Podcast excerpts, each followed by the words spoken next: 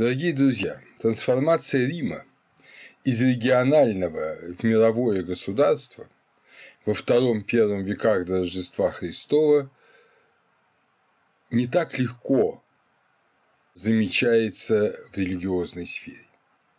Проявление этого процесса в религиозной сфере трудно уловить, замечает автор статьи в энциклопедии религии Арнальдо Мамлияно. Но важно заметить, что это не только какая-то другая религия. Вся старая, изученная уже нами с вами религиозная традиция республиканского Рима сохраняется. Но в ней есть два важных, очень отличительных момента. Во-первых, Рим становится вселенским государством и принимает в себя массу религиозных традиций. Это первое. Второе – это то, что возникает как бы рынок религий.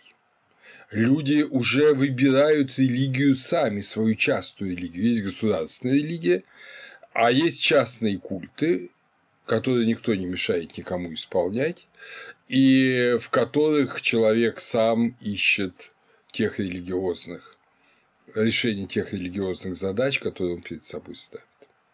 Вот в этом котле религии, разумеется, при всех сложностях большие возможности открывались и перед христианством. Кроме того, не надо забывать, что в это время возникает, утверждается убеждение, что успехи Рима происходит из-за почтения к божествам других народов. Не растоптать, не превратить в ничто веру других народов, завоеванных, не унизить, наоборот, проявить почтение к этой религии, дать ей возможность продолжать развиваться, доказывать ей государственную поддержку, переносить какие-то элементы культа в сам Рим из далеких провинций. Или, по крайней мере, от имени императора давать деньги на храмы, статуи, э, жертвоприношения во многих частях империи. Вот в этом тайна успеха Рима утверждают сами римляне, что Рим не борется с религиями народов, а уважает их и поддерживает их. Кроме того, надо иметь в виду, что когда Рим стал такой вселенской системой, всемирной империей, он очень четко религиозно разделился на две части. Высокоразвитые цивилизации Востока Египет, Малая Азия, Сирия, даже Греция во многом подчинили себе культуру Рима. Рим стал мыслить по-гречески, с очень большим элементом восточных традиций, что мы очень хорошо видим в метаморфозах Апулея да и, собственно говоря, почти у всех римских поэтов, так или иначе, о чем мы сегодня будем говорить. А с другой стороны, западные провинции Римской империи, которые были намного хуже развиты, чем не только Восток, но и чем сама Италия, сам Рим, они копировали не Восток в основном, а они копировали саму римскую традицию. К западу от Италии, от Африки к западу от Египта до Британии и Галлии распространялась латинская традиция, латинский язык, элементы латинской религии входили, римской религии входили в местные религиозные традиции, а сама Италия, сам Рим все больше и больше и э, эллинизировались, и ориентализировались. Римляне сами осуждали многие западные традиции, особенно связанные с человеческими жертвоприношениями, которые были распространены повсеместно и у германских племен, и у галлов, кельтов, и в Британии, и пытались бороться с ними.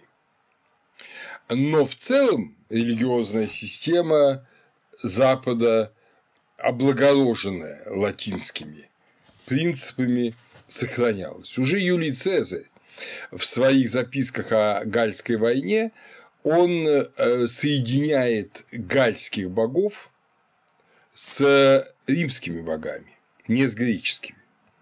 Он дает им римские имена и пишет, что наиболее почитаемым богом у галлов является Меркурий.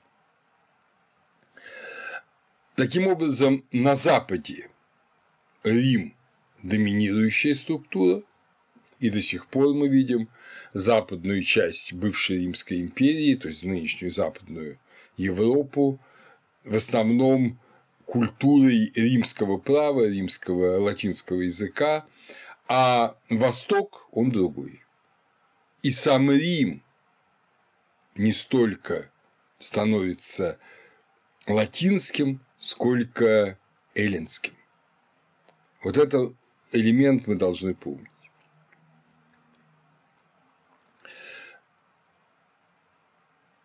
Был объединяющий момент, о нем я буду чуть позже говорить подробно, связан с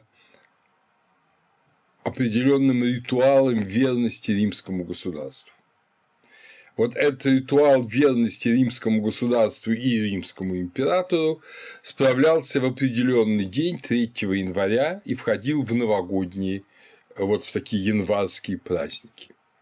Новый год справлялся в марте, но 3 января отмечался День государства, День римского государства по всей империи, от Востока до Крайнего Запада это то, что объединяло империю как религиозное целое. Опять же, чуть позже я попробую объяснить смысл этого религиозного целого.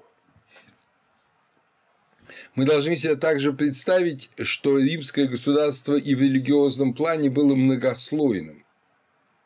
Наиболее похожими на Рим были римские колонии, жители которых были ветеранами армии, то есть э, солдаты и офицеры, которые вышли в отставку по возрасту или по ранениям, или по болезням, и вот остались в тех или иных колониях, опять же, от Британии и Испании до Сирии, до Черного моря, до Дуная.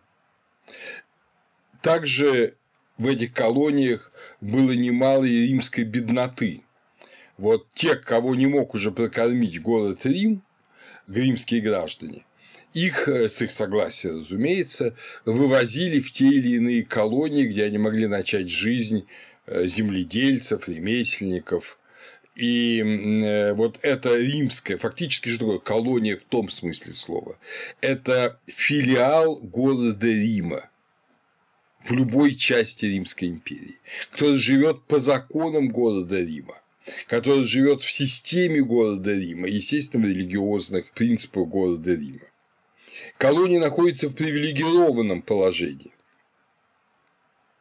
Римские граждане – это граждане первого сорта. Вы помните, как апостол Павел защищает себя от телесных наказаний тем, что он говорит, что да можете ли вы бичевать римского гражданина, при том и без суда? Это обычный вопрос. И тысяченачальник, то есть полковник, испугался – и не стал, естественно, бичевать апостола Павла. Хотя апостол Павел был совсем не римлянин, понятно, он был иудей, вот, но он был римским гражданином города Тарса и этим пользовался. И вот в колониях стиль религиозной жизни воплощался в том, что в каждом городе был свой капитолий, свои авгуры, свои понтифики, свои религиозные игры, луди – все как в Большом Риме. Вторым таким элементом был военный лагерь.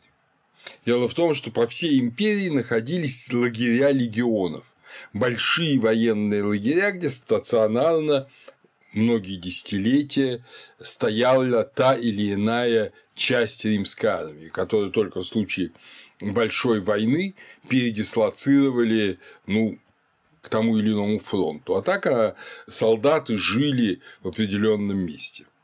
И вот в лагере, военном лагере, был целый город, естественно, в военном лагере также в центре находилось здание, которое часто именовали Капитолием, и где находились изображения Ромула и Рема и богов капиталистской триады. Такой лагерь со своим Капитолием был найден в городе Ален в Швабском Альбе, в Баден-Вюртемберге, нынешнем Баден-Вюртемберге, археологи раскопали э, лагерь, который датируется 208 годом после Рождества Христова. Легионеры ведь были все римскими гражданами, они должны были быть все римскими гражданами, а все вспомогательные войска, которые состояли из неграждан, тоже отмечали э, римские праздники вот в этих военных лагерях, Висталий, Нептуналий, поклонение капиталистской триаде 3 января и день рождения императора как отца римского народа. Вторым уровнем после колоний и военных лагерей были муниципии, которые жили по латинскому праву, по праву, которое было у союзников Рима в Италии.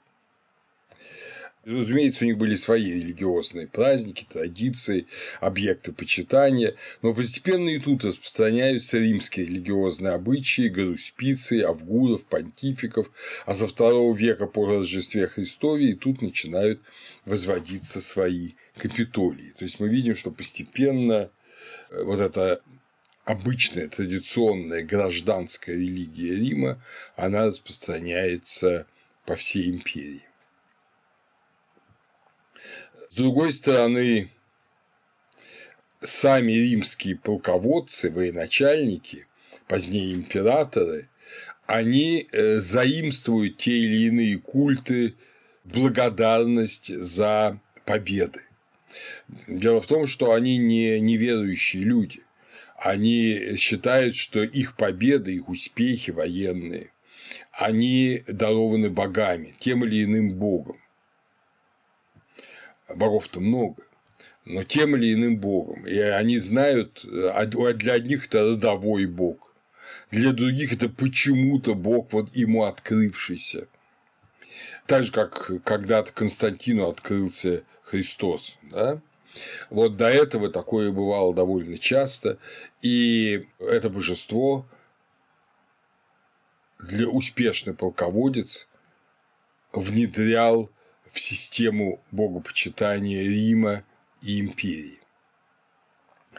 Так, когда Луций Мумий Ахаик в 145 году до Рождества Христова совершил победу над Ахайским союзом, победил союз греческих городов и, кстати, сжег Каринф, это была битва при Левкопетре, он воздвиг храм Геркулесу Победителю. Цезарь, как я уже, Юлий Цезарь, как я уже вам говорил, воздвигает храмы Венере победительницы, Венус Виктрикс. То есть своему родовому божеству Венере во всех колониях, которые выводятся по всей империи. Август, который считал, что в решающей битве при акции, где он разгромил Антония, в сентябре 31 года до Рождества Христова, ему помог Аполлон. И, соответственно, Аполлон становится э, таким богом-покровителем Августа и империи э, в первом веке после Рождества Христова. Мы уже с вами встречались с Августом, что он был человеком довольно лицемерным и э, в своей жизни позволял себе очень много такого, что, наверное, осудили бы боги, и так о нем и говорили в народе. Но формально он был восстановителем благочестия.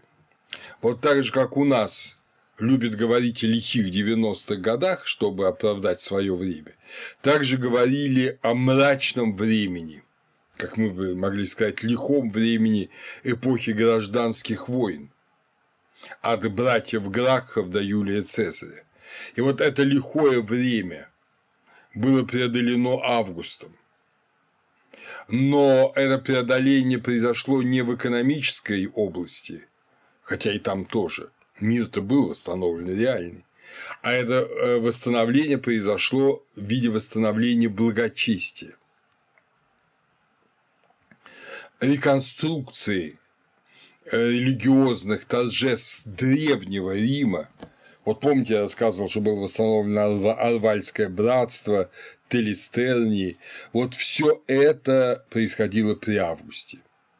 И целая плеяда поэтов, среди которых был и Овидий, и Гораций, она неизвестно насколько серьезно, но она восстанавливала вот это благочестие, вот это знание религиозное приучала снова после эпохи смуты народ к благочестивому отношению к богам. В 27 году до Рождества Христова Октавиан принимает прозвание Август. По всей видимости, слово «август» понималось тогда как тот, кто имеет всегда благоприятные знамения от богов. То есть тот, кто всегда под покровительством богов. В 12 году до Рождества Христова Август становится понтифик Максимус, великим понтификом. И с этого времени этот высший жреческий титул Рима навсегда соединяется с императором, как когда-то в давние времена он соединялся с царями. Август проводит обожествление Цезаря, и после того, как он проводит обожествление Цезаря, он сам, являясь приемным сыном Цезаря, становится сыном Бога. И поэтому Дивус для него нормальный, приемлемый титул. Он рожден Богом. В древности и в Риме, и на Востоке генетическое родство, как у нас сейчас говорят, по-моему, физиологический отец, есть такое выражение, э, вот, оно не было принято. Важен был не тот отец, кто зачал физически, а тот отец, кто является твоим воспитателем и твоим юридическим отцом, то есть отцом по документам. А таким отцом был, скажем, для Иисуса Христа Иосиф. Поэтому Иисус как сын Давидов по Иосифу, хотя, понятно, Иосиф не был отцом Иисуса Христа физиологически, да, также точно и Август, он считается божественным, в первую очередь потому, что его отцом является божественный Юлий, которого он сам объявил божественным. Власти священные при Августе впервые с царского времени соединились в Риме. Единовластие и священное. Правитель становится священной фигурой. Сам Август после смерти был официально обожествлен решением Сената. Обожествление апофеозис, апотеозис. Это э, высшее решение относительно умершего правителя. Вот когда говорят «божественный август», имеется в виду то, что над ним было совершено вот этот обряд апофеозиса. Далеко не над всеми императорами он совершался. Последующие августу э, императоры Тиберий, Калигула и Нерон не были обожествлены. А сам же Август построил на Палатине храм Марса Ультора, то есть Марса Мстителя, мстителя убийцам Цезаря. Убийцы Цезаря, как вы знаете, они погибли или покончили самоубийством после сражения при Филиппах, и вот они погибли потому, что против них был сам Бог, Марс, как, как вы помните, основатель города Рима, потому что Ромул и Рем были по преданию детьми Марса, да? Поэтому Марс отомстил убийцам Цезаря.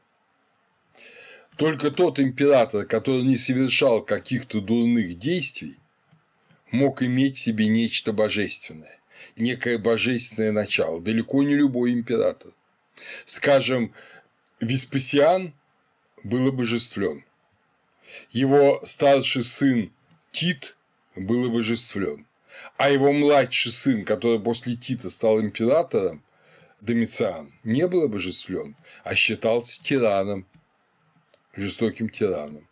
Так что для Рима божественность не автоматическое свойство правителя. Лишь тот правитель, который соответствовал нравственным представлениям народа, мог рассчитывать на апофеозис после смерти. С эпохи Адриана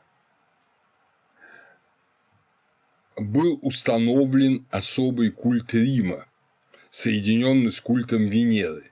Не забудем, что Рим на латыни – это слово женского рода, Рома, да? И поэтому он был соединен с культом женского божества. Город Рим божественный, который тоже объект поклонения. Это государственная религия, о которой мы сейчас скажем несколько важных моментов. Но еще очень важно подчеркнуть, что при вот этом громадном космополитизме, когда действительно единая империя, культ, единый культ императора и Рима от э, Ефрата до Шотландии, при этом огромный индивидуализм. Вот та коллективная религия общины, которая была характерна для раннего Рима, оставалась э, в небольших сообществах. Но в таком гигантском мегаполисе, как Рим, или в таком, как Александрия египетская, уже такого общинной религии уже не было. Каждый исполнял эти официальные культы и, видимо, в какой-то степени верил в них, это была не чистая форма, но в значительной степени он уже жил своей личной верой, искал свои пути жизни. Даже обожествление императора каждый мог понимать по-своему, и каждый поэт его интерпретировал, мы, это знаем, на свой манер. Скорее религия становится для культурных людей философией, религиозной философией, то есть индивидуальным поиском путей спасения, а для широких народных масс в значительной степени магизируется. Это, к сожалению, обратная сторона вот этих огромных империй с перемешанным населением.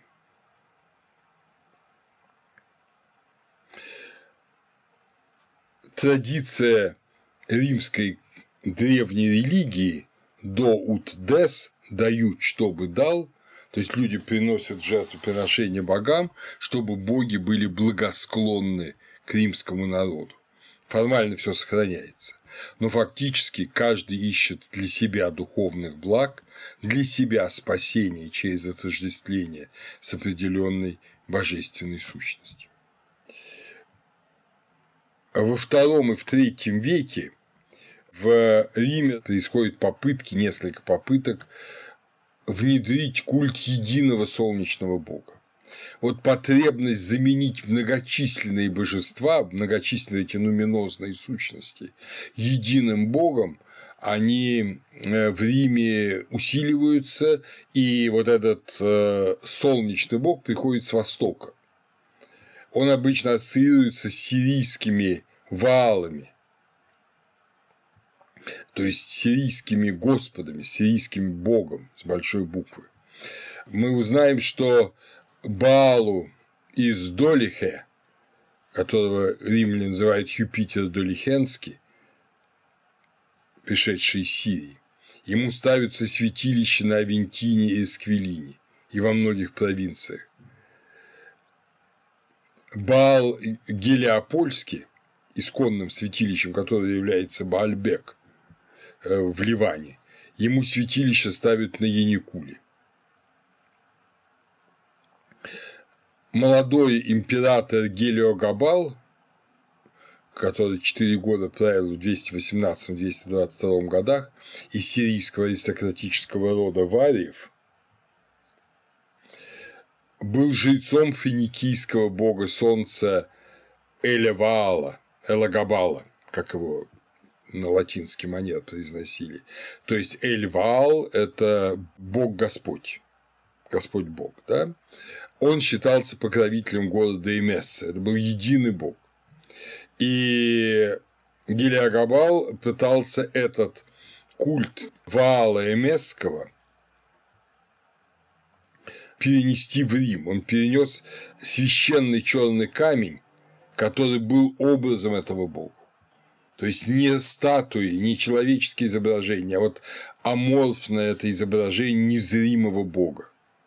Но Гелиагабал был развратный и очень неглубокий, видимо, человек, магически веривший от своих предков, получивший эту магическую веру в единого солнечного бога, и поэтому он не завоевал своим авторитетом эту новую веру, и она была отвергнута Римом. Кстати говоря, он практиковал человеческие жертвоприношения и унижение Сената, и в итоге он был убит. Аврелиан на склоне Кверинальского холма, победив Зиновию в 274 году, Зиновия царица Пальмиры э, сирийской, выстроил храм невидимому солнечному богу Эмесса, тому же Элагабалу. Но вновь ничего не получилось. Этот культ не привился.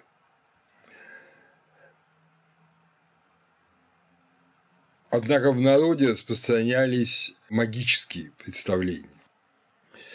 В своей естественной истории Плиний Старший рассказывает о том, что персидская магия стала популярна в римском государстве, и что это умственное соединение медицины, религии и астрологии, идущее навстречу желаниям людей, иметь здоровье, влиять на волю богов и знать свою судьбу.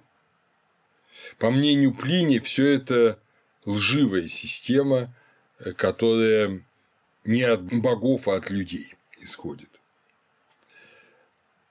Магия – это испорченная религия, говорит Плиний. А среди творений Апулея есть так называемая апология или речь против магии. Это его реальная судебная речь. Его обвинили в том, что он околдовал Пудентилу, будущую свою жену. Пудентила – богатая наследница в Северной Африке, и он э, ну, ее приворотными разными зельями заставил себя полюбить и стал ее мужем, соответственно, получил ее состояние. И вот те, кто хотели получить это состояние вместо Апулеи, они его обвинили в магии. Эта речь очень интересная, большая речь, это целый трактат. Видно, как была распространена широко магия в Римской империи, до каких э, тонкостей она доходила.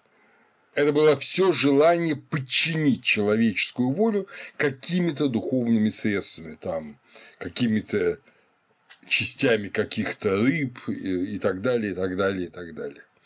Апулей доказывает, что это чепуха что это все надумано, что его жена его действительно полюбила, и что их отношения – это искренние отношения. Видимо, он добивается успеха в своем судебном процессе. Но то, что этот судебный процесс идет, и то, что разбираются, как вот в Средневековье, каком-нибудь молоте ведьм, все варианты колдовства, это говорит о состоянии римского общества первом-втором веке после Рождества Христова.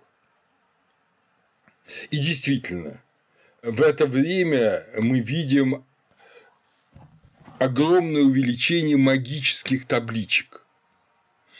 на латинском языке и на греческом. Это в первую очередь проклятие и заклятие. То есть, видимо, человек писал некое заклятие на кого-то другого и прятал эту табличку, и она должна была работать дальше. Да будь ты проклят и так далее, и так далее. То есть это не фигура речи, а это настоящая попытка магического воздействия. Так же, как и греческие магические папирусы из Египта 3-4 веков по Рождестве Христова.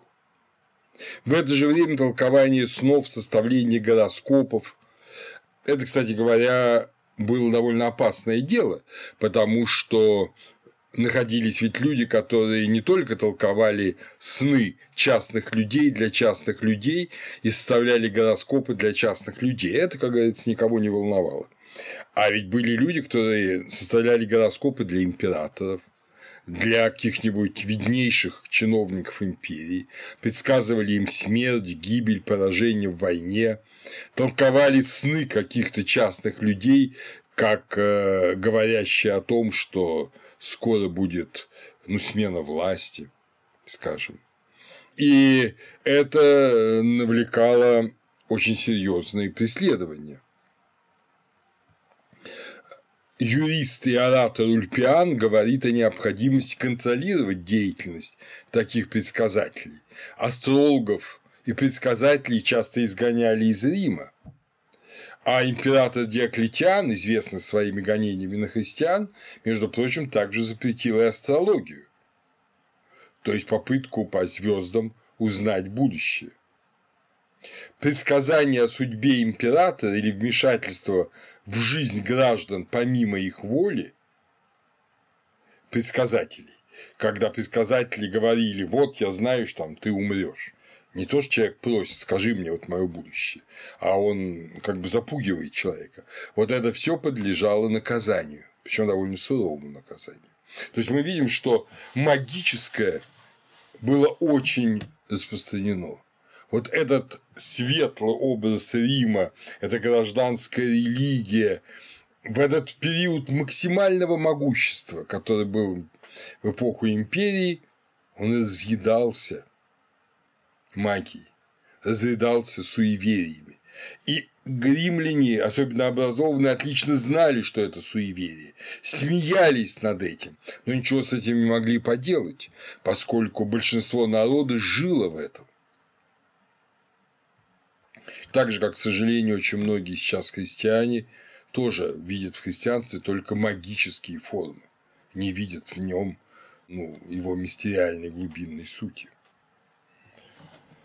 Однако перейдем к императорскому культу. Это действительно то новое, что появилось в Риме и что потом перекочевало в значительной степени в Средневековье и дошло до сегодняшнего дня среди таких очень активных поклонников монархии, которые утверждают вот особую божественность э, людей, которые являются венценосцами. Вот это появилось в Риме достаточно естественно. Это совсем не заимствование из Египта или из Древнего Востока, как, скажем, думает Френдишек Дворник в своей э, прекрасной книге «Восточные основания христианского отношения к монархии, византийского отношения к монархии». Обожествление императоров о котором я уже немножко сказал, было частым случаем обожествления частных лиц. Каждый человек, каждый человек мог объявить своего близкого, даже живого, а уж тем более умершего, божественным. Обычно эта божественность была ассоциацией при жизни и после смерти с каким-либо героем или божеством вот как у Юлия Цезаря с. То есть это божество жило в человеке, он был энтеос, он был вдохновлен Богом, Бог пребывал в нем. Это было особое уважение и почитание того или иного человека его родственниками и друзьями. Но само это обожествление, оно сокращало разрыв между человеком и Богом и открывало возможность для императорского культа. Кстати говоря, это открывало возможность и для христианского, раннего христианского богословия, потому что так же, как вдохновлен, наполнен тем или иным божеством был тот или иной уважаемый человек для своих близких, также каждый христианин был во Христе, и Христос пребывал в нем. И когда апостол Павел эти слова говорил, разве вы не знаете, что Христос пребывает в вас? Он говорил вещи понятные. Так, только не в отношении Христа, а в отношении других божественных лиц или лиц героев, думали очень многие в Греции. Для императоров очень важный прецедент было божествление Ромула. Ромул, первый царь Рима, основатель Рима, он был взят на небо, он был божественен. И поэтому и новые правители Рима, новые владыки, императоры также могли претендовать на божественность. От императоров никто не ждал чудес. Даже в минуту опасности, даже на поле брани. Никто не предполагал, что император как бог будет творить чудеса. Были императоры, которые по преданию творили чудеса. Например, Веспасиан совершал чудеса в Александре вскоре после того, как он был провозглашен императором. Но это его как бы частная особенность. Скажем, император Адриан не творил чудес, но его утонувший возлюбленный Антиной, фактически ну, почти мальчик, он тонул в Ниле, императору не надо было создавать искусственный его культ народ создал этот культ, потому что Антиной он считался, помогал людям во многих делах после смерти. Антиной стал объектом молитв. Есть специальное исследование Дернера, в котором он очень подробно это рассматривает. Апофеоз, провозглашенный Сенатом, был единственной формой обожествления. Обожествлялись не только мужчины – обожествление для правителей, но и женщины царского рода. Первой женщиной, обожествленной царского рода, была сестра императора Калигулы Друзилла в 1938 году после Рождества Христова. В период республики на Востоке было распространено обожествление живых людей, если видели в них какие-то особые качества. Цицерон пишет Аттику, это пятое письмо, что когда он был наместником в Киликии, ему пришлось запрещать молитвы самому себе. То есть он запрещал, чтобы люди молились его изображением. Не молили его о помощи, а молились перед его изображением. И пришлось это запрещать, потому что для него, для рационального римлянина это было дико. На Востоке это было принято. Вспомните, опять же, э, как в Деяниях апостолов рассказывается, как э, Павлу и Варнаве в одном из городков Малой Азии хотели принести жертвы как э, Зевсу и Гермесу. Вот это тот самый случай. Это они видели, что это два обычных человека но они энтеос, они вот восхищены Богом, Бог пребывает в них. Ну, конечно, апостол Павел положил конец тому безобразию, не позволил этого сделать, так же, как, между прочим, и Цицерон. Но э, вот эта склонность была. Поэтому обожествление императора было не абсолютно необычной вещью. Оно было в общем русле вот этого ощущения, что в человеке есть это божественное естество, и оно может проявляться, но в плохом человеке оно не проявляется. Поэтому не все императоры обожествлялись. Но при августе культ римских провинциальных чиновников полностью вытесняется культом императора. А сами императоры были вынуждены часто ограничивать, так же как и тот же Цицерон, свой культ. Они его не практиковали, они его не утверждали. Наоборот, они старались остаться людьми для людей, первым среди равных. Отсюда и обычный титул императора принцепс. Принцепс – это первый, да? Но чем дальше от Рима находилась провинция, тем пышнее был императорский культ. В самом Риме он был совсем не так развит, как в отдаленных провинциях. Статуи императора, храмы, священство, игры в честь императора должны были сделать близким далекого императора и ценить мир. Мир в смысле отсутствия войны, в котором жили подданные. Ведь не забудем, что Римская империя была освобождена от пиратов, которые очень досаждали и торговцам, и жителям побережий, от различных набегов, нашествий, варваров. Мир жил спокойно. Пакс Романа – это мир, римский мир, спокойный мир. Мир, в котором нет войны. Это тоже чудо. И это чудо связано с божественностью императора. Но императорский культ не всюду принимался и приветствовался. Сенека смеется над культом императора Клавдия, а он был обожествлен, божественный Клавдий. А Тацит именует обожествление императоров низкопоклонством перед греческой традицией вот этого энθеос обожествления.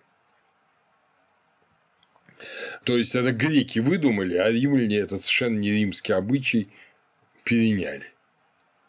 Историк Дион Кассий пишет, что знаменитый Гай Цильний меценат, от которого, собственно, и пошло нарицательное слово меценат, человек, кстати, из этрусского рода Цильниев, а этруски, как вы помните, особо такие религиозно э, ну, вдохновенные люди. Вот именно Гай Цильний меценат всячески убеждал Августа отказаться от обожествления. Говорил, что это нелепо, что это не подходит для римской традиции. И, как известно, евреи и христиане не принимали этот культ. И многие акты мученичества свидетельствуют, что в исполнении этого культа было и грубое принуждение. Есть свидетельство того, что в некоторых местностях императорский культ превращается в мистериальную религию с тайным посвящением, священники этой э, мистериальной религии выставляли для поклонения изображение императора. Соединение с императором, по представлениям, видимо, давало силу, давало особое могущество, давало особое положение и открывало пути для благоприятной карьеры. На что соглашался Август в Риме а то, что было в провинциях, это было помимо его воли. То есть не надо думать, что это внедренный культ. Любое величие, оно вызывало восхищение.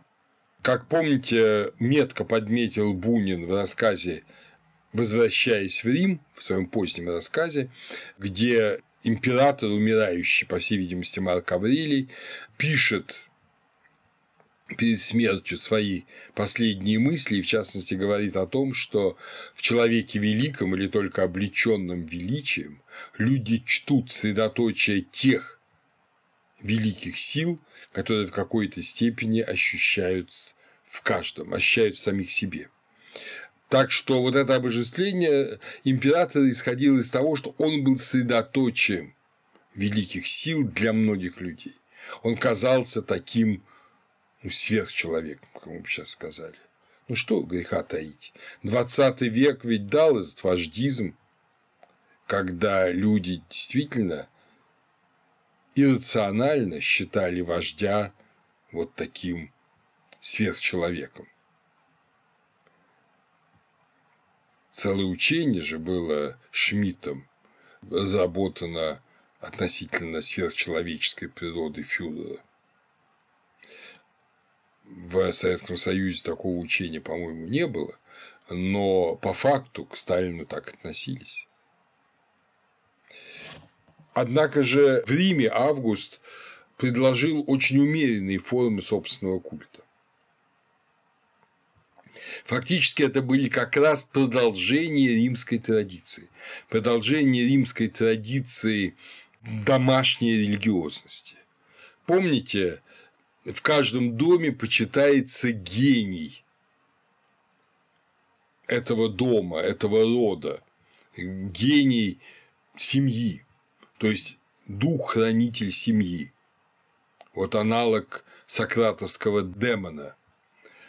Так вот, Август позволял культ и почитателей, объединение почитателей, конгрегацию почитателей его гения не в том смысле гения, как у нас говорят, гений Пушкина, а в том смысле, что вот это его, если угодно, дух-покровитель, его божественное существо, которое хранит Августа и его род.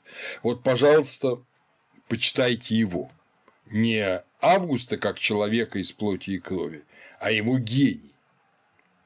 Второй момент – это почитание ларов – Лады же – это хранители места, да? хранители места дома, хранители домашнего вот этого всего быта. Э, если гений перемещается вместе с человеком, то лады – это вот божества места. И понятно, что вот Lares Compitales – это лары на пересечении дорог, они почитались для нескольких общин, да, лары нескольких общин. Вот теперь они почитаются как лары Рима, хранители Рима, лары хранители Рима. Отсюда и вырастает культ Рима. Не Августа как человека почитать велит Август, а его божественный дух – не Рим как город велит почитать Август, а те божества, которые хранят город. Исполнение этих культов было в руках главным образом вольноотпущенников Августа, людей, которые находились низко по э, вот этой социальной аристократической шкале. Они были богатыми людьми, но все равно они были довольно презренны. Это были не сенаторы, не патриции, даже не плебеи, это были вчерашние рабы. Но именно они совершали этот культ гения Августа и ларов Рима, и этот культ распространился по всей Италии и по всем западным провинциям и повышал престиж вольноотпущенников, э, которые его осуществляли день рождения Августа был объявлен общественным праздником точно так же, как день рождения любого отца семейства в своей семье, а Августа во всей империи. В последние годы жизни Августа Тиберий, следующий император, он тогда просто усыновленный им его как бы приемный сын, посвятил алтарь божеству Августа, Нумен Августе. Божество Августа – это опять же не Август. Это тот же самый гений, то божество, которое действует в августе. В августе действует божество. Это божество нам неизвестно. Это нуминозная сила. Может быть, это Аполлон, а может быть и нет. Может, это особое божество. Но римлян это не смущало. Для них самое главное было факт. Помните, я вам рассказывал? Неважно, как, кому принадлежал голос, который предупредил о нашествии галлов. Важно, что этот голос прозвучал, и, следовательно, вот этому голосу надо приносить жертвы, чтобы он и дальше предупреждал римлян, кто бы он ни был. Так же и тут. Алтарь божеству Августа, кем бы оно ни было. Но это нуминозная сила, которую надо почитать, чтобы Август еще легче, еще блистательней осуществлял себя. Гений Августа был включен в клятву. Теперь чиновники и воины клялись и Юпитером великим, Юпитер Оптимус Максимус, и пенатами, и гением Августа. И четыре жреческих коллегии Рима, о которых я рассказывал, должны были приносить на алтаре божеству Августа ежегодные жертвы. На Западе первое решение поставить алтарь Риму и Августу было принято в городе Леоне в 12 году до Рождества Христова Советом трех провинций Галлии. Подобно алтарь был воздвигнут и в Кёльне. Тогда это была э, колония Апидум Убиорум. Позднее во многих западных провинциях, особенно после 14 года, после Рождества Христова, когда Август был обожествлен Сенатом, стали воздвигаться такие храмы. Храм божеству Августа, Дивус Августус, был возведен в Тараконе в Испании на Средиземноморском побережье. Это нынешняя Тарагона в 15 году. Об этом пишет э, Тацит в своих аналах 1.78. Со священниками не только из города колонии, но и со всей провинции. На Востоке для римских граждан обычно воздвигались храмы Риму и божественному Юлию, Дивус Юлиус, а для греков с 29 года до Рождества Христова стали воздвигаться храмы Рима и божественному Августу. Как и на Западе, главная инициатива возведения этих храмов происходила из провинциальных ассамблей. Факт поклонения Августу был археологически обнаружен в 34 различных городах Малой Азии, как там были плиты, в основном на кладбищах погребальные плиты, но также надписи храмовые, э, где упоминались жрецы Августа или жрецы гения Августа. Поклонение императору отличалось от города к городу. Не было никакой здесь унификации. В Египте общественный культ императора вообще отсутствовал, но в Александрии, как в колонии, он был. Как я уже говорил, любой человек, любой поэт мог по-своему представлять культ императора. Гораций, например, соединяет Августа с Меркурием в своей второй оде из первой книги. Он так об этом пишет. Тыль крылатый сын благодатной Майи принял на земле человека образ и согласие дал нам носить прозвание Цезаря Мститель. О, побудь меж нас, меж сынов Кверина, благосклонен будь, хоть злодейство наше, гнев твой будет, ты не спеши умчаться, ветром стремимый. Высь, и тешься здесь получать триумфы, здесь зовись отцом, гражданином первым. Будь нам вождь, не дай без отмщения грабить конным парфянам. Вот видите, в этих трех строфах мы видим, что ожидается от божественности императора таким замечательным поэтом, как Гораций. Да, он должен быть благосклонен к Риму, он первый гражданин, он отец, он вождь, и он защитник от безнаказанных грабежей, ну, в данном случае конных парфян. После августа императоры предпочитали, чтобы им справляли отдельный культ без культа Рима, индивидуально или вместе с другими обожествленными императорами прошлого. В Малайзии последний император, о котором известно, что у него был храм и священство, это Каракала 211-217 годы после Рождества Христова. К концу третьего века императорский культ выдохся и исчез. В IV веке Константин, тот самый Константин, который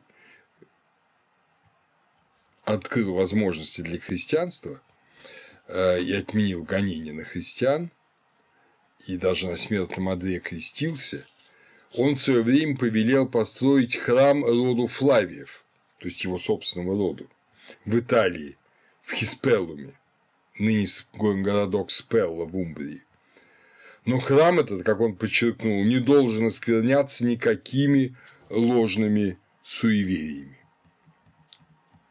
Опять же, ясно совершенно храм рода Флавиев – это фактически храм гением, гению Флавиев.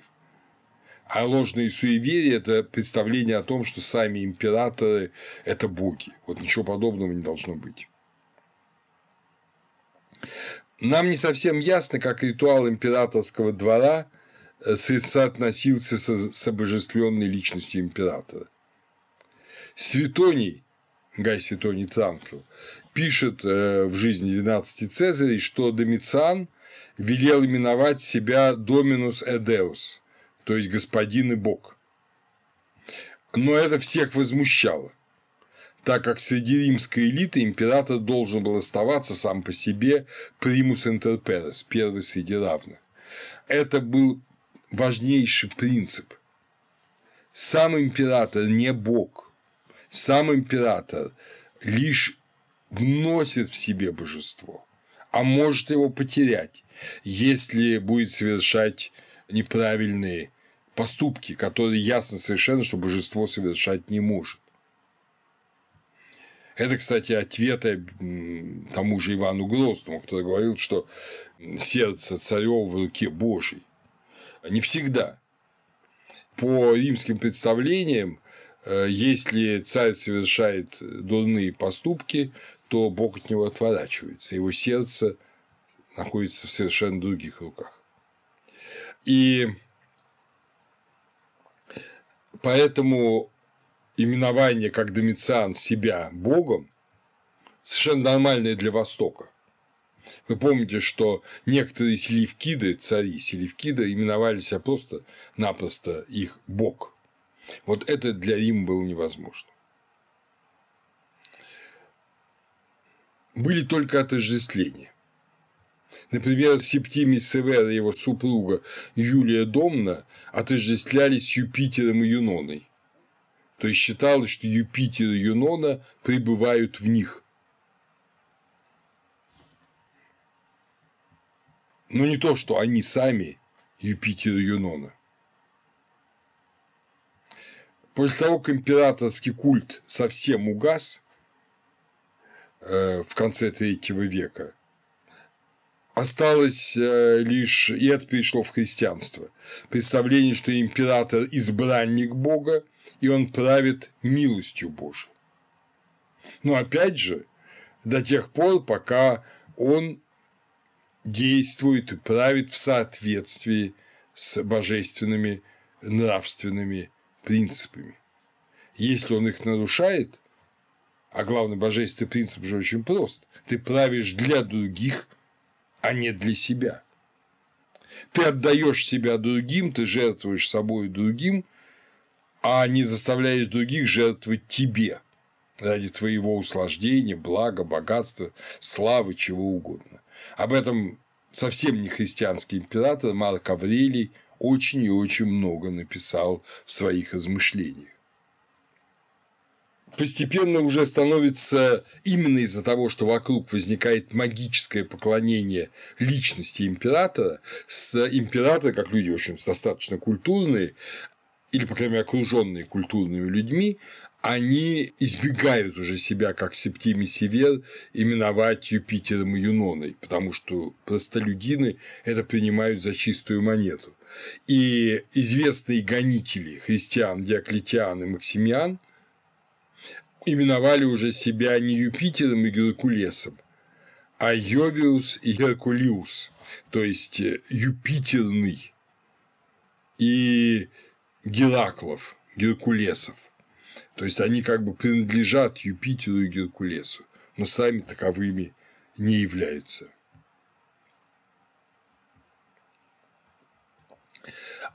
Как частные культы – в Римской империи распространяются в основном восточные культы. Дело в том, что были, разумеется, религия друидов, религия там, североафриканских народов, но эти религии были традиционными для этих народов. Это были коллективные религии народов. Вот особенность Рима, Римской империи, была та, что некоторые восточные, так называемые восточные религии распространились в Римской империи как индивидуальные религии, как религии личного выбора. Христианство – одна из них. Э, таких религий было несколько. Сейчас мы уже не говорим о них как о восточных религиях. Ученые сначала любили этот термин, его предложил Франц Кюмон в ряде интересных исследований римской религии, но сейчас э, мы предпочитаем говорить о ну, не знаю, псевдовосточных религиях, религиях, которые имеют облик восточных, но которые на самом деле не были восточными культами, не были традиционными культами, а были культами, лишь воспринявшими некоторые элементы восточных традиций, но решавшими проблемы индивидуального человека в огромном римском мире – где была гражданская религия, в которой все меньше и меньше, по мере того, как это была гражданская религия империи, меньше и меньше отдельный индивидуальный человек находил свое успокоение и свою надежду на вечность. Именно отсюда появление частных религиозных традиций. Римская версия культов сильно отличалась от восточных прототипов. Сейчас это общее место. Кюмон когда-то довольно так просто говорил, что, и это пишут сейчас до сих пор в учебниках школьных, что проникновение восточных религий открыло дорогу христианству. Все на самом деле очень не так. Это были новые религии, с элементами, иногда важными элементами восточных традиций, а иногда с, с утратой важнейших элементов восточных традиций. И христианство, которое пришло в мир за пределами Иудеи, было тоже особым христианством. Это была не одна из версий вот этого позднего иудаизма. Это была именно вот такая же религия новая религия для всего мира, которую строит апостол Павел и, и проповедники после него, и которая оказалась той самой победоносной религией, которая в конечном счете вытеснила все остальные псевдовосточные традиции и встал на их место. Высшие сословия римского общества, в первую очередь сенаторы, долго сопротивляются этим восточным религиям. Для них гражданская религия Рима – единственная возможная религия, хотя уже тот же Цицерон был посвящен в Элевсинские мистерии. Это в некотором роде тоже отход от гражданской религии Рима.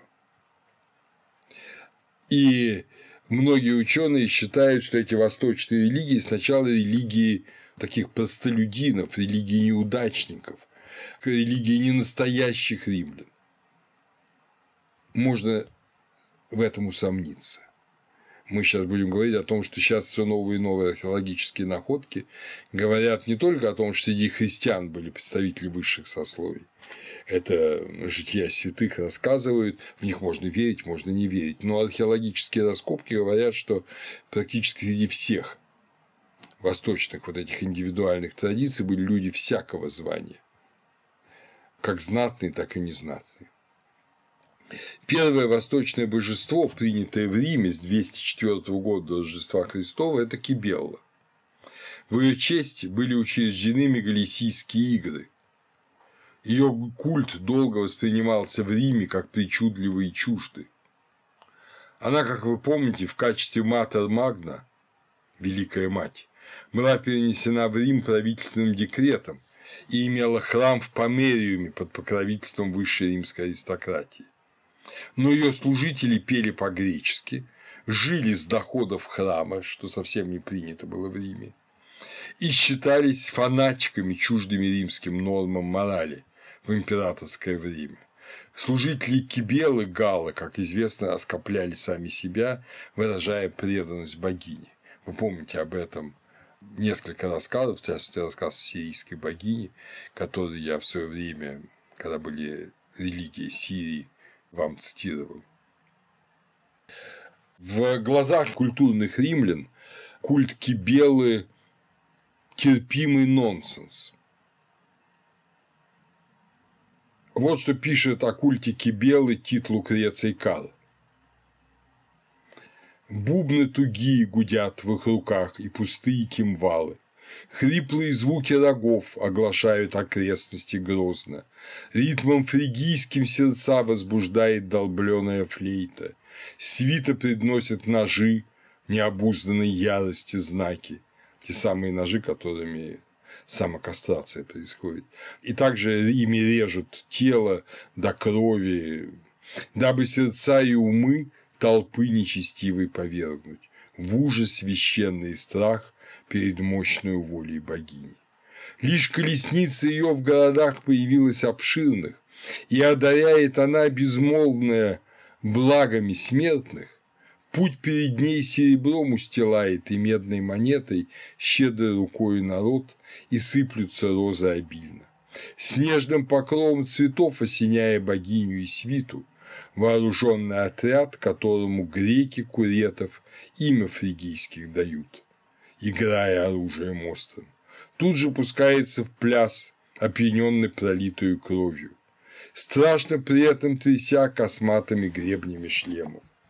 Как непрекрасно и стройны чудесные эти предания, правдоподобия в них, однако же нет никакого, ибо все боги должны по природе своей непременно, жизнью бессмертной всегда наслаждаться в полнейшем покое, чуждые наших забот, и от них далеко отстранившись. Ведь безо всяких скорбей, далеки от опасностей всяких, всем обладают они и ни в чем не нуждаются наши. Благодеяние им ни к чему, да и гнев неизвестен. Вот как Тит Лукреций Кар пишет о этих э, экстатических празднованиях Кибелы, и, в общем, говорит, что это все не нужно богине, не нужны ни ваши самоувечения, не нужны эти экстатические танцы, все это не нужно.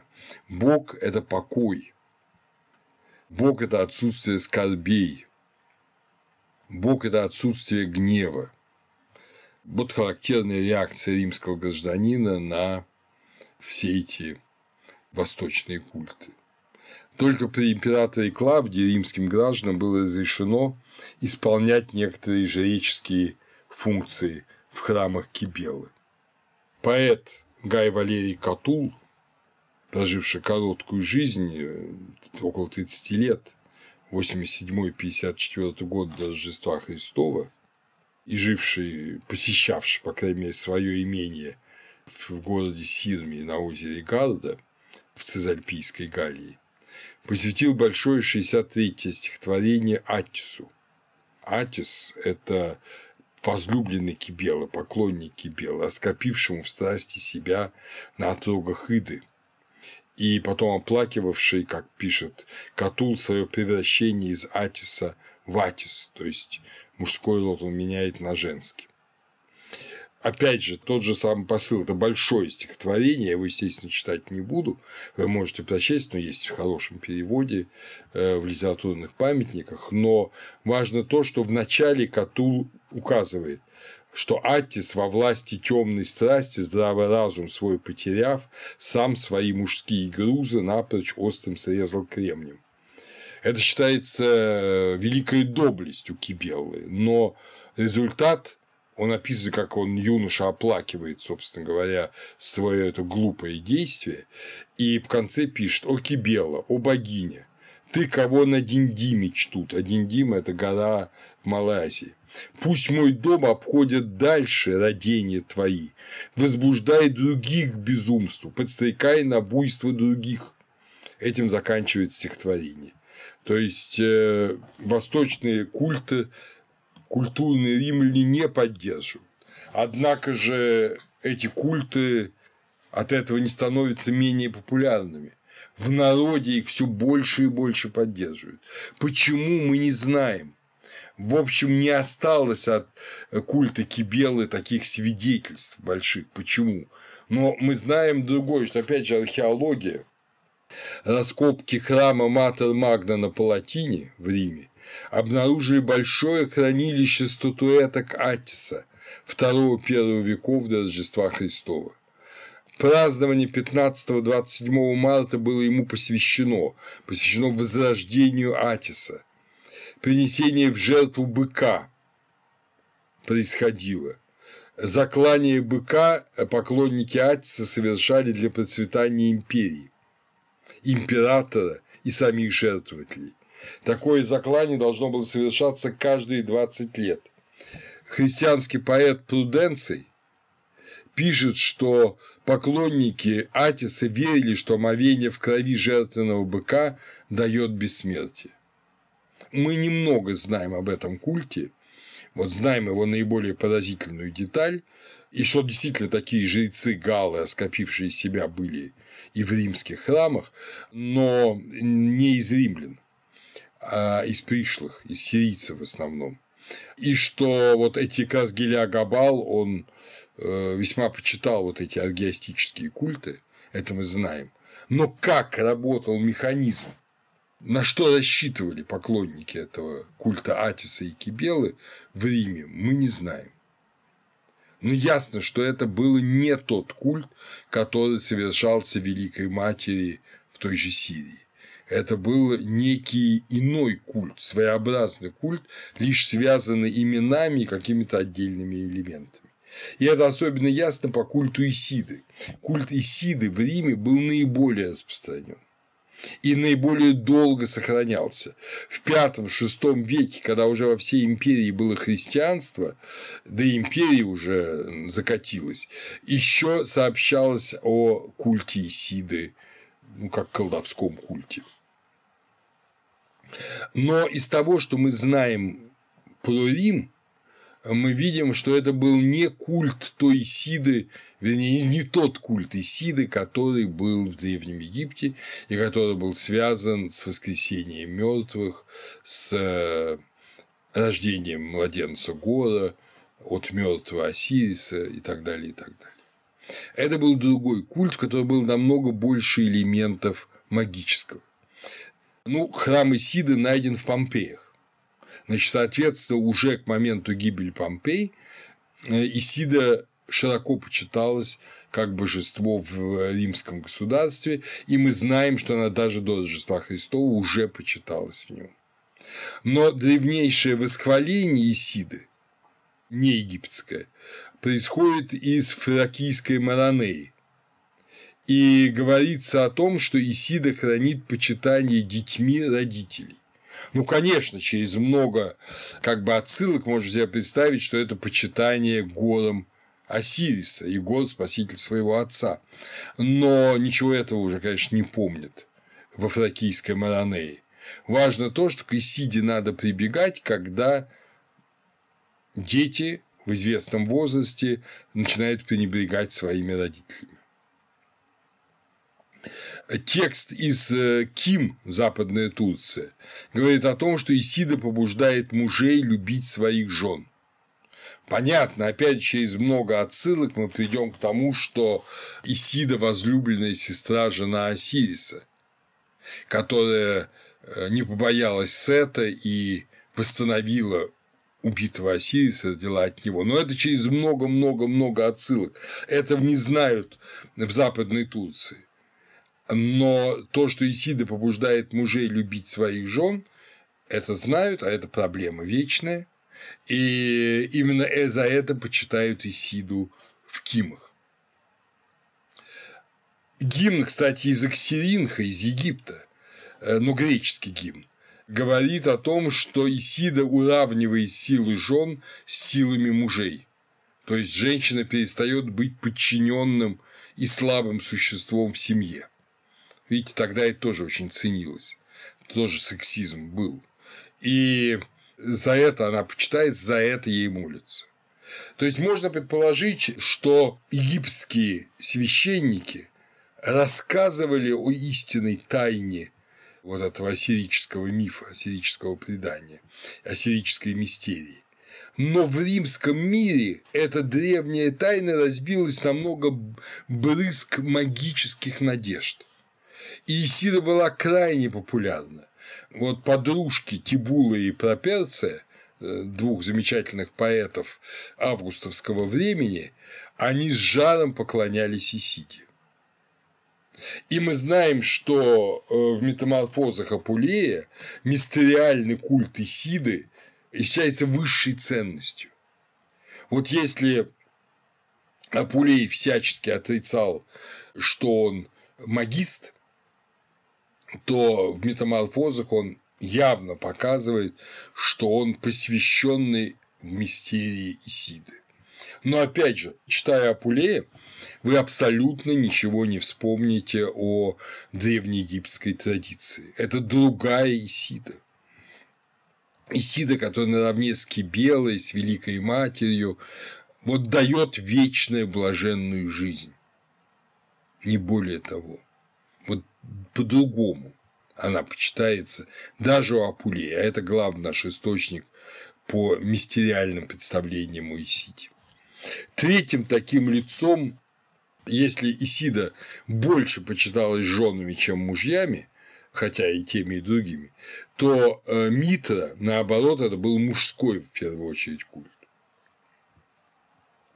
Современные ученые даже придумали специальный термин митроизм, подчеркивая различия э, между культом Митры в зороастризме и культом Митры в Риме. Вот культ Митры в зороастризме – это одно, а митроизм – это именно римский культ Митры. У нас очень мало надежных данных об этом культе. В конце первого века после Рождества Христова культ Митры стал распространяться в империи, особенно в Дунайском регионе и в Италии, а в Италии особенно в Остии и Риме. Остия – это порт, аванпорт Рима. Это развитый мистериальный культ, имевший уровни посвящения и иерархию священства. Он настолько был тайным, что мы о нем мало что знаем, можно только гадать, но у нас сохранились изображения. И вообще раскопано довольно много так называемых храмов, подземных храмов Митры.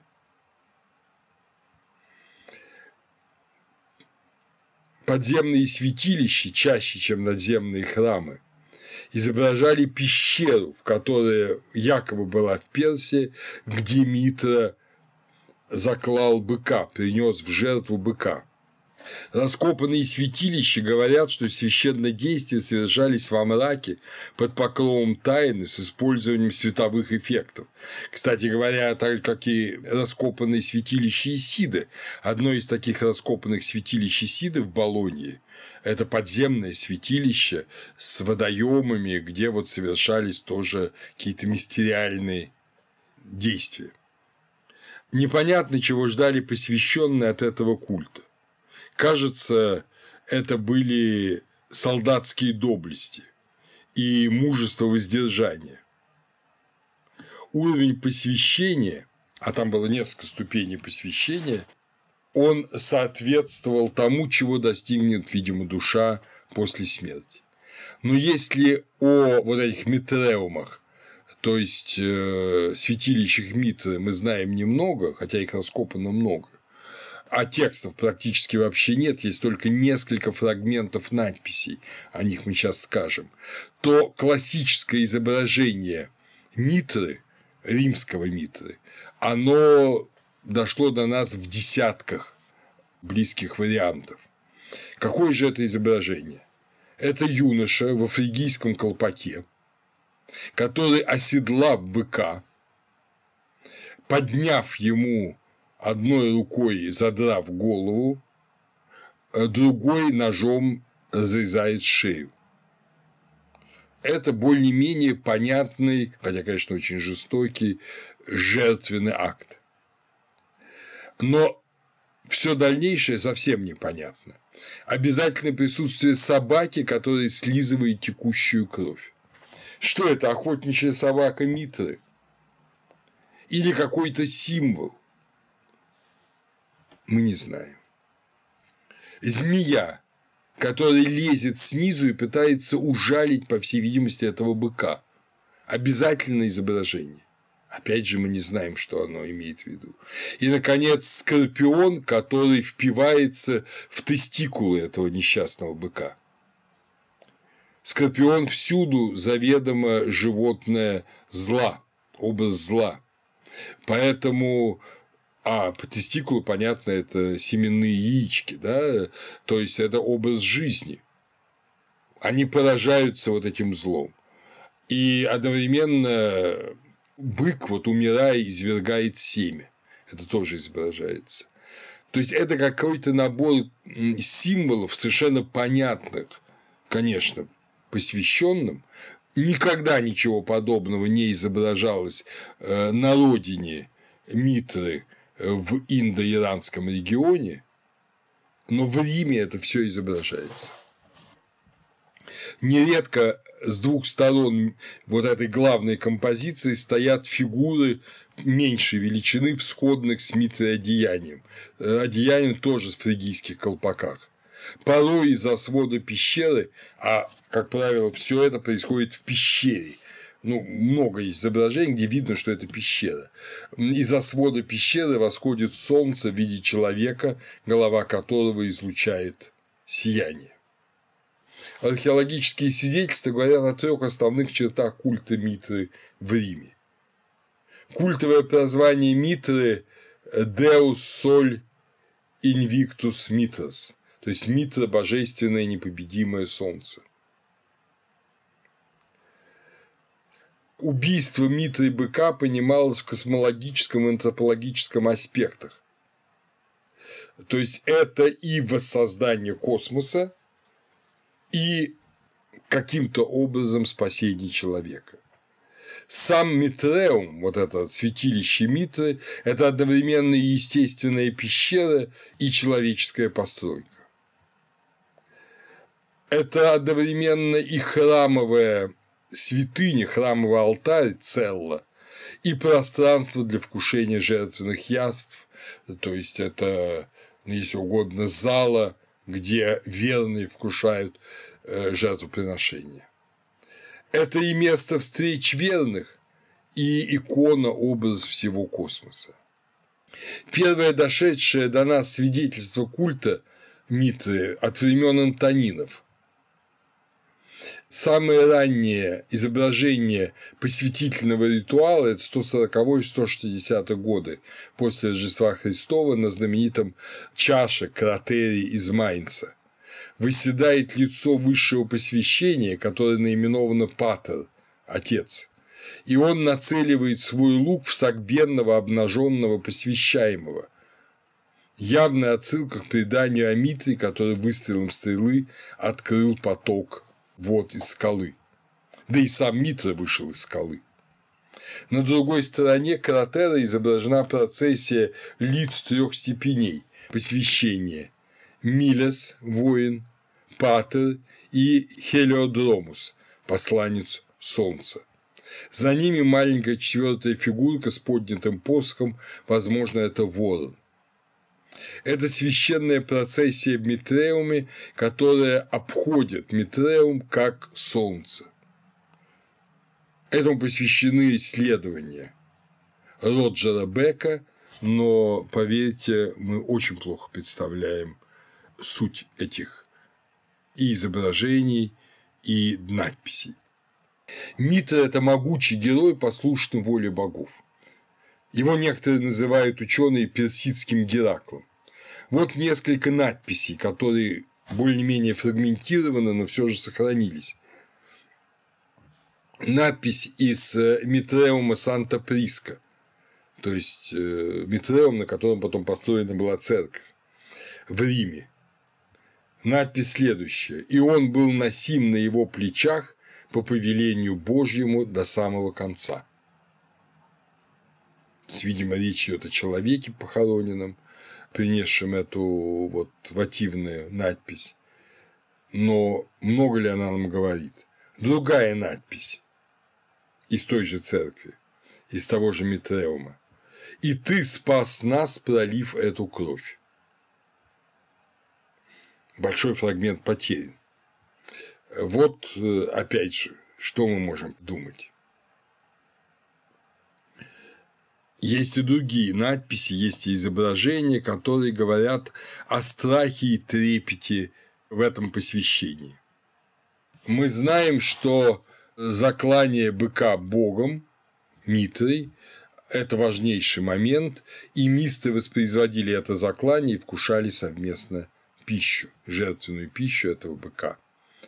Тертулиан именует митроизм дьявольской пародией на христианство а неоплатоник Порфирий видит в его таинствах большую глубину. Находки Митреума конца второго – начала третьего века в доме военного трибуна ранга сенатора в трибуне Латиклаве в постоянном военном лагере второго легиона в Нижней Панонии подтверждают связь поклонения Митры с военным сословием и военной элитой. Сохранилась литургия Митры в Большом Парижском магическом кодексе. Но этот текст требует очень отдельного, серьезного к себе подхода. Вместе с почитанием Митры было почитание Аримана как бога преисподней в митроизме. То есть он как Гадес, как Плутон у римлян. Ариман, как вы помните, это злой дух. Это ангроманию, да. Культ Митры завершился в конце IV века. Опять же, это в основном археологические свидетельства. В Митреуме Понс Сарави в бельгийской Галлии найдены монеты от эпохи императора Галиена, значит, 253-268 года, до императора Феодосия I, 1079-1095 годы. Они найдены рассыпанными на полу, когда Митреум был разрушен, а христиане, видимо, посчитали их нечистыми и не стали собирать. Эти монеты позволяют надежно датировать прекращение культа. И действительно, во всех Митреумах мы видим, что почитание завершается в конце IV века. Еще два культа – это культ Сабазия, культ, связанный с Фракией, изначально с Фригией, появился в VI веке до Рождества Христова в Афинах, я о нем подробно рассказывал, когда речь шла про греческую религию, он продолжает существовать в Риме, особенно популярен во II веке после Рождества Христова. Из э, так называемого документа Винцентия из катакомб протекстаты видно, что это пир и суд после смерти. То есть это некая гарантия благой посмертной участи. Уже в третьем веке культ Сабазия деградирует и исчезает. Вытеснен ли он христианством или по иным причинам, мы не знаем. Ну и, наконец, так называемый Юпитер Делихенский, Юпитер наилучший, величайший из Долихена, из Северной Сирии. Хотя его именуют Юпитером, это, безусловно, один из сирийских Баалов. В первом веке после Рождества Христова он распространяется вне Сирии. Первый его храм вне Сирии 125 года на территории современного государства Алжир. Сохранилось несколько сотен монументов. Во время династии Северов он приравнен к культу Юпитера Капитолийского.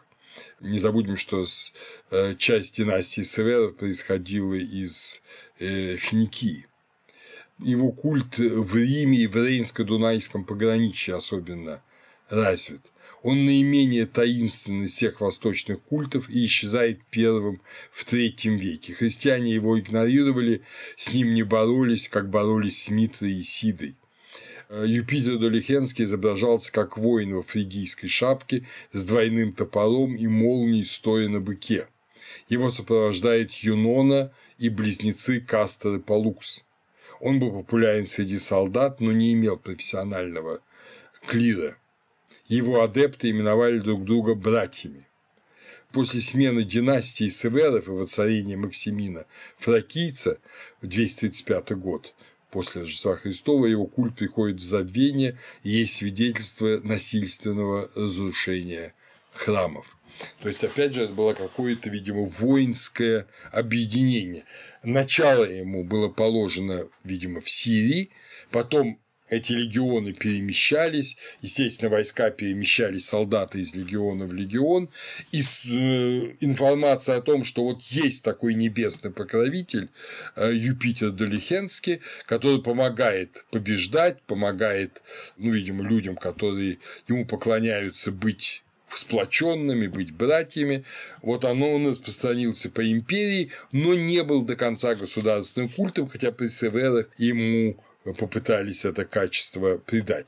Примечательно, что в Крыму, в Балаклаве, во время раскопок 1994-1998 года был найден храм э, Юпитера Долихенского эпохи Антонина, Пия и Марка Аврелия.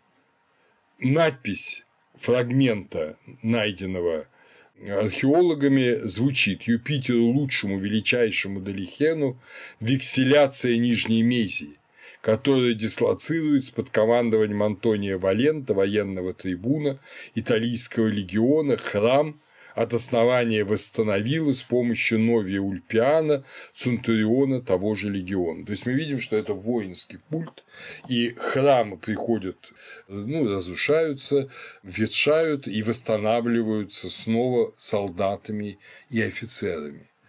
Вот такова удивительная эта сфера римской религии, императорский культ, восточный культ. Императорский культ – это культ, объединяющий империю, квазивосточные культы – это религии, помогающие жить людям. Вот такая двойственность характерна для империи. Ну и, наконец, с последней лекции, дорогие друзья, я надеюсь рассказать о том, как завершилась римская религия, как она и почему она уступила свое место христианству.